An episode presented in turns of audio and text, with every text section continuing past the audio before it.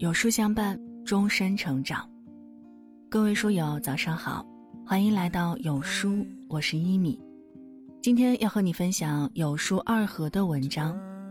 女人真正的独立，就看这四点，一起来听。很多人常说，温柔才是女人生命中最美的底色。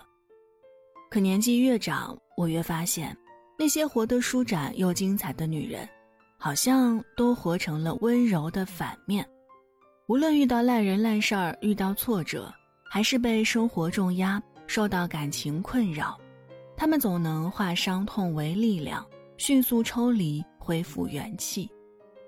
一个女人想要活得精彩自由，千万不可缺少这四个特点。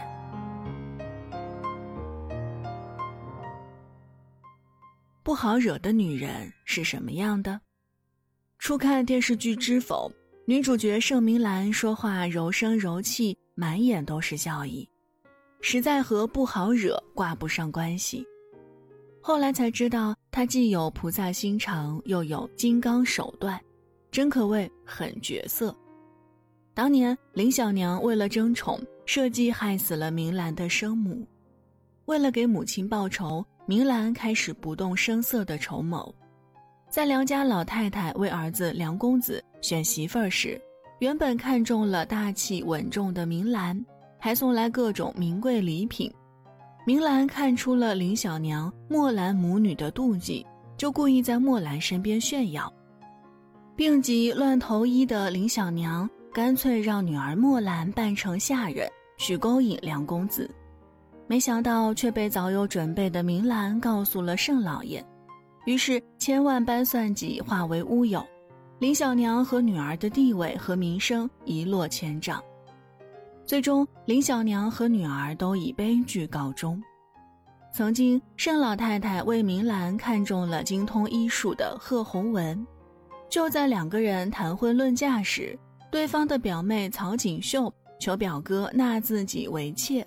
连声说不娶我，我就是死路一条。心软的贺宏文又转过头和明兰商议，要不让她去外院做一个管事的女使。明兰早已看出表妹的心思，无非就是想要待在贺宏文身旁。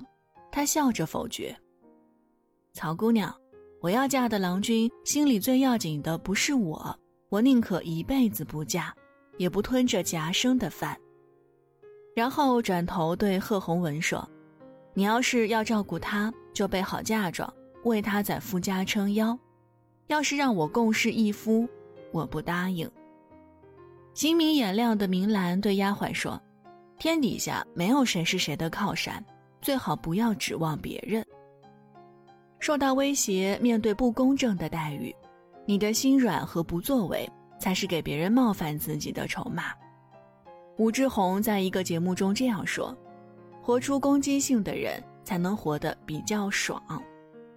对烂人心慈手软，就等于对自己不负责任。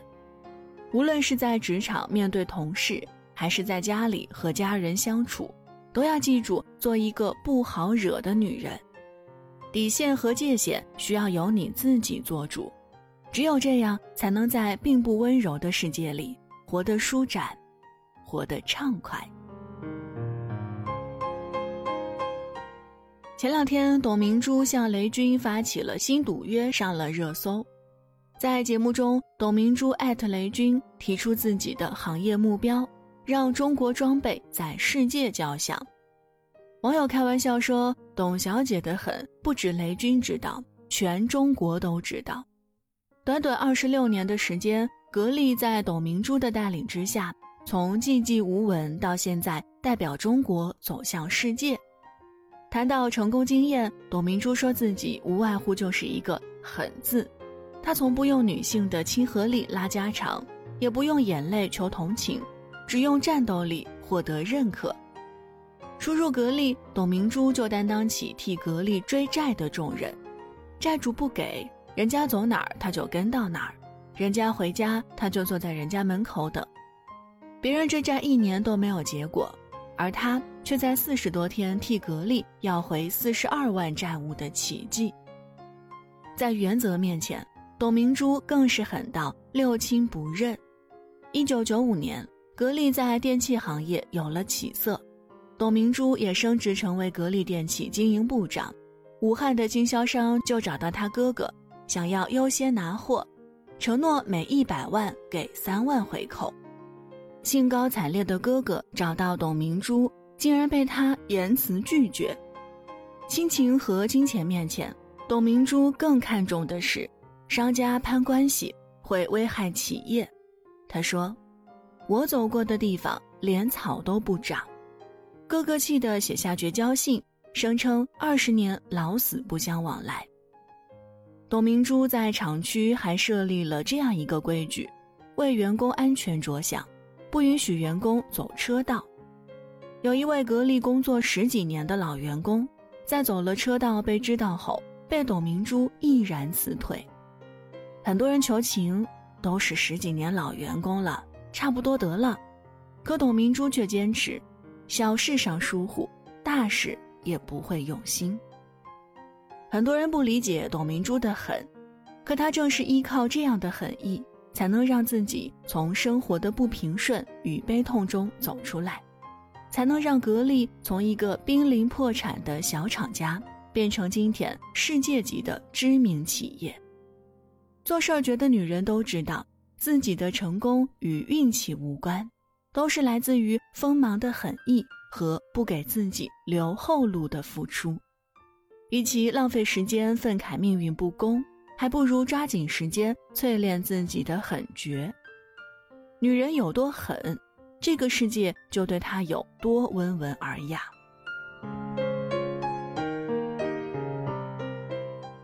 争议这两个字一刻都没有离开过李子柒。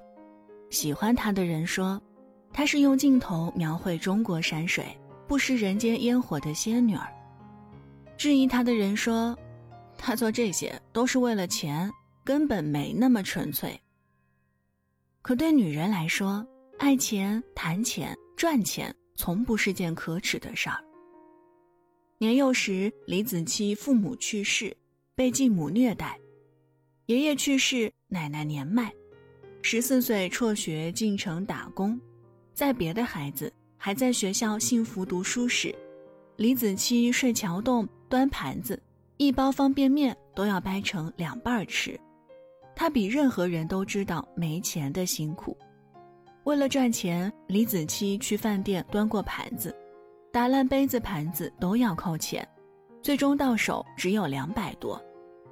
拮据的李子柒又去拜师学习打碟，做了 DJ。这段经历被不少人称为黑历史。期间有人好心为他辩解，说他做 DJ 是因为喜欢音乐。可李子柒直白地说：“说我喜欢音乐，这话太假了。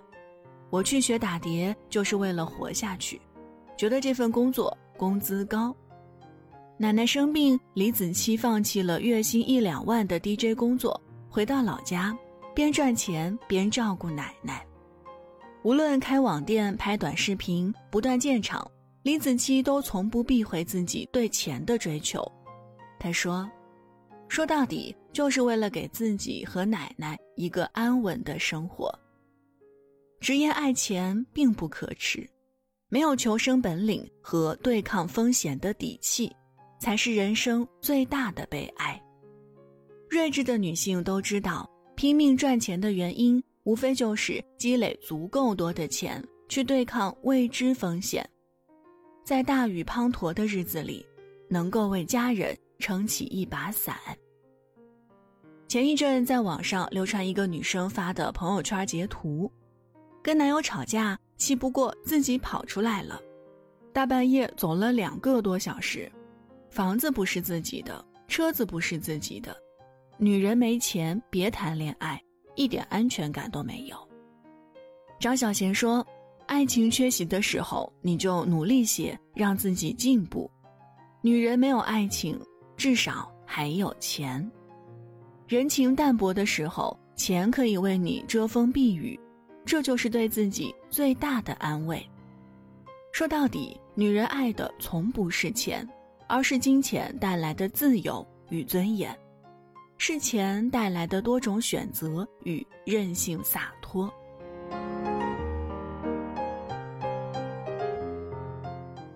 严歌苓说：“心太软的人，快乐是不容易的。”电影《谁先爱上他》的中，女主角刘三连就是这样的女人。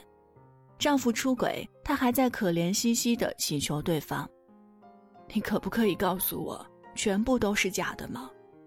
没有一点爱吗？就一点点？”即便婚姻已经名存实亡，她还是试图掩盖丈夫出轨的真相。害怕失去婚姻，为了转移自己的痛苦，他将全部的生活重心都压在了儿子身上。过度关注下，儿子并不理解，反而觉得妈妈只认为全世界都亏欠他，全世界最吵。鸡飞狗跳、大吵大闹之后，他非但没有过得更好，反而生活更是一地鸡毛、千疮百孔。最终，刘三连花费很多时间告别了那个不爱自己的丈夫，挥别了走不出感情困扰的自己，重新修复了和儿子的感情，决心过好以后的人生。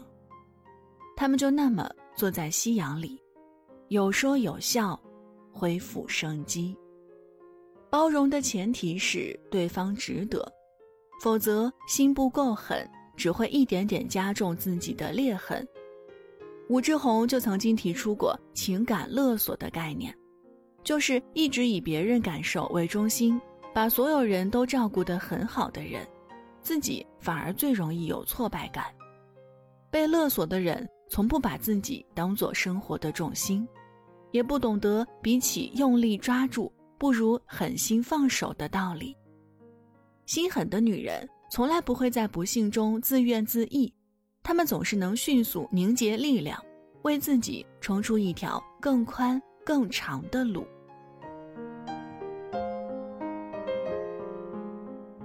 米兰昆德拉说：“生命是一种永恒的沉重努力，想成为更好、更独立的女人也是如此。经历烂人烂事儿时，别纠缠，告诉自己。”要学会毫不心软的转身，遭遇不公时别抱怨，提醒自己要继续前行。面对未知风险时别害怕，用更高的本领去武装自己。遭受情感挫折时别沮丧，用狠心放手来给自己开创一片新天地。你一直寻求的高质量人生，在你学会真正独立的那一刻，已经。悄悄开启。当代文学大家阎连科十年圆梦之作《他们》这本书，描绘了一方土地上不同女性的命运，窥见东方女性在上百年的历史中扮演了怎样的角色，如何过活，又是怎样变成了今天这般千姿百态的模样。书中包含她的母辈、同辈。以及她与孙女辈相处的生活故事，从他们生命的延宕与变迁的岁月中，我们可以窥探到身为女性的她们不得不面临的人生困境，以及身为女性的她们自身所独有的光辉。